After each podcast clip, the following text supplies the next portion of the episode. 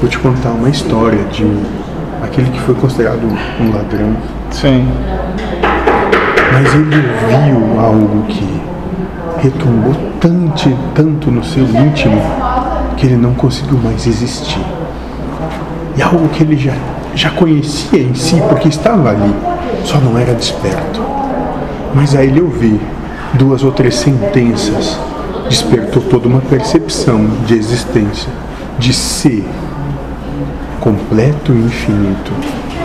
E abandonou tudo e todas as coisas e a si mesmo por essa ideia que transformou ele num Ah, nada. E te digo, era grande dentro da ascensão do que entendem como sistema humano, mas acabou como um ladrão.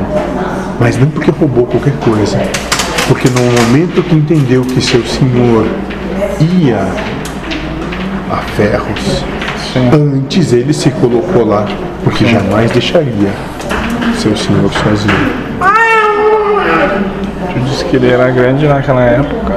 Daí ele se largou Moço. tudo e foi seguir. Era um príncipe Ah, ouviu algo de um que falou do que ouviu de outro, largou tudo para seguir isso. Se colocou como um mendigo de sarjeta em sarjeta, até que encontrou. E ao encontrar tamanho foi o espanto que até da sua vida abdicou.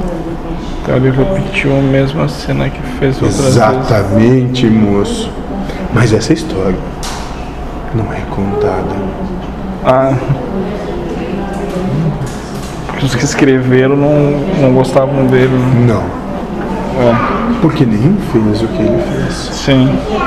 era grande e se fez o menor, mas porque tinha fé, entrega, sem condições e com confiança. Isso é o Legal. que é de mais raro Sim. nesse orbe. É.